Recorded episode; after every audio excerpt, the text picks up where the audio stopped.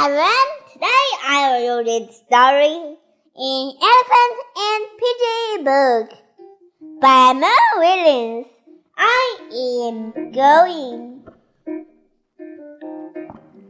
This is a good day.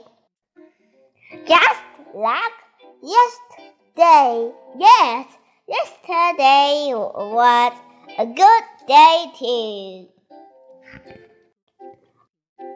I am going. You are going. You are going away?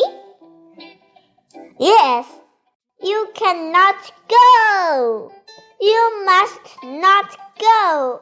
You will not let you go. Bob, I am going. Piggie!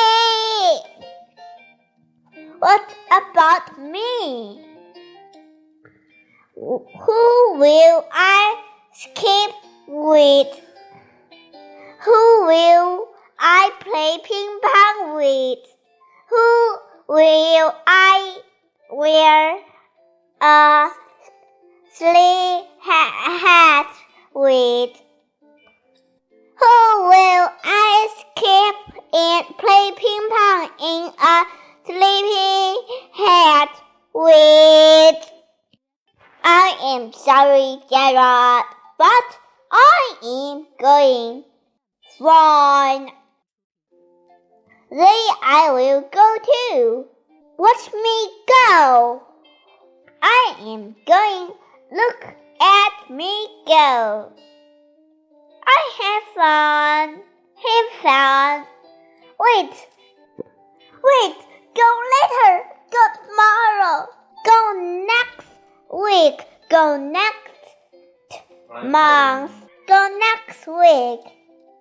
Go next month. You next year.